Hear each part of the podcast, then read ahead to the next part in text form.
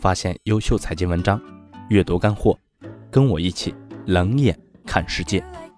我是苟洪祥，欢迎来到苟洪祥读财经。以下是今天的主要内容，我们一起来看。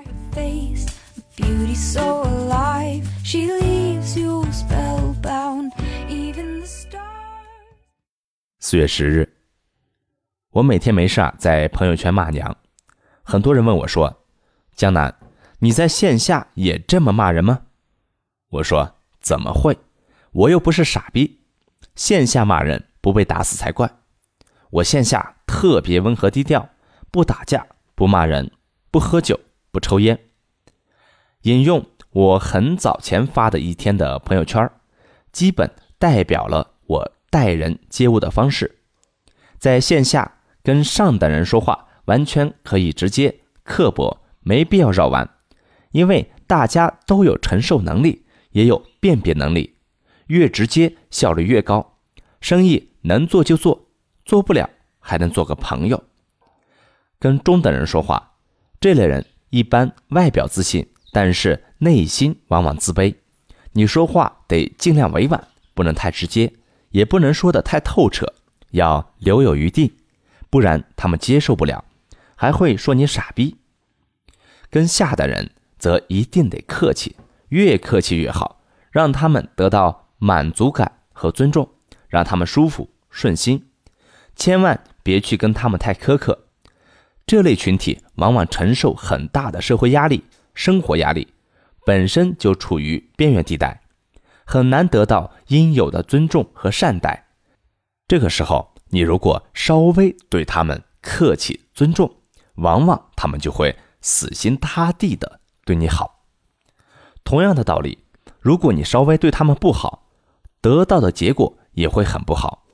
他们往往生活状态让他们很容易没有底线，做出过激反应。无论什么时候，都别跟他们较真儿。最近有个电竞玩家坐滴滴被卡，有个女孩子跟司机吵架被杀，有人骂服务员被泼开水，都是典型案例，何必跟他们较真为难？给他们多点钱，态度客气点，什么事情都解决了。这里面很多人不喜欢上中下等人的区分，我觉得啊，这些人呀，往往太矫情，如同最近看到很多人在控诉社会不公。阶级固化一样，这个社会何时有过公平？阶层何时不曾固化？过于强调公平本身就是个伪命题。至于如何区分上中下的人，很简单的，你跟他交流，如果言语之间一句话都说不得他不好，一说他不好就对你暴怒跳起、喜形于色，基本上可以判定为中等人。如果还有身体攻击性，基本可以判定为下等人。哪怕他们再有钱，其实还是下等人，因为这种性格，财富也未必能持续。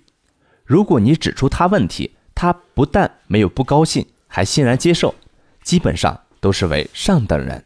哪怕再穷，但是保持这种性格，我估计啊，也不会落魄太久。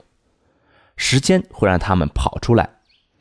有钱很大程度只是一个人过去所有沉淀反应的结果，而不是原因。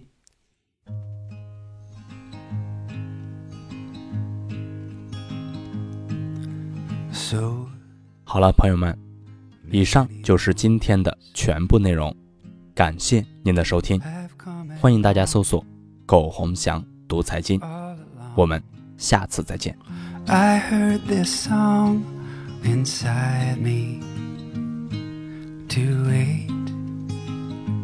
I was told, but now I found different sound. I hear when you're around me. It's something new because of you. I hope I hear it forever. My, my love, I've been without you too long.